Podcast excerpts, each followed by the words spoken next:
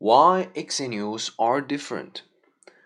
There's a new name for the in-betweeners. Marketeers have identified a tribe of new adults, or as the sociologist Professor Dan Woodman recently termed them, exennials.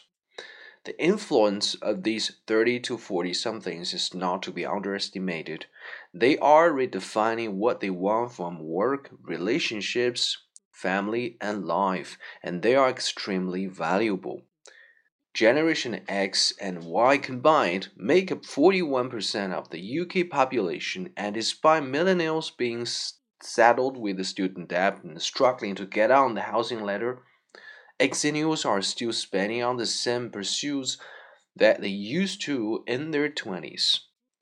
The marketing company Walter Thompson was the first to research this microtribe and found it to be different to those between which it is sandwiched. According to a report by the Innovation Group, exennials are leaving marriage and children later than ever. The average age for marriage in the UK has risen to 31 for women, 33 for men, and for motherhood to 30. And 61% of them believe that we never become adults. Brands were quick to spot this Peter Pan market of people clinging on to youthful activities and concerned going to a coloring in.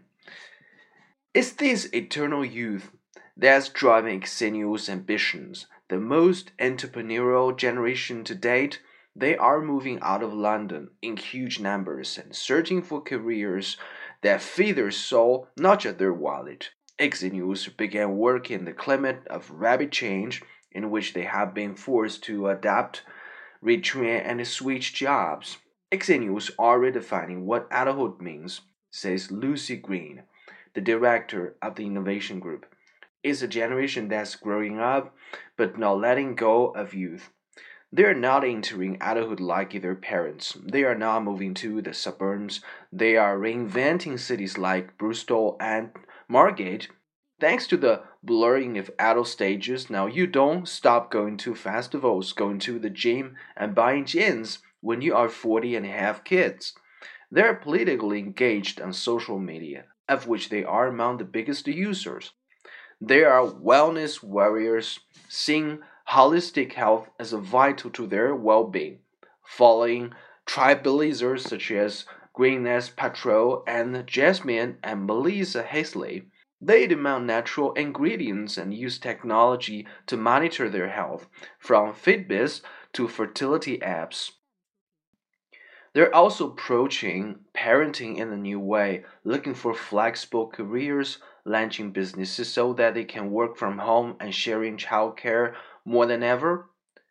Even when they become parents, exennials are still going to festivals. The average age of attendee, attendees at Glastonbury is 37. And then the generation who backpacked around the world in their youth still seeks adventure travel, even with kids.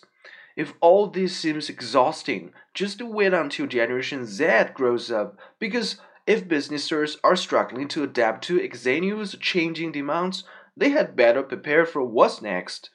That's to the 19 year olds, the first true digital natives, virtually born with an iPhone in their hands, are already starting their own businesses and brands. Mining the internet for references, they're also becoming stars in their own sphere. If exennials grew up in the reality TV era where anyone could be a celebrity, Gen Zs are creating their own media platforms, set stepping the networks entirely with YouTube and Instagram. Green says, exennials are just transitional generation.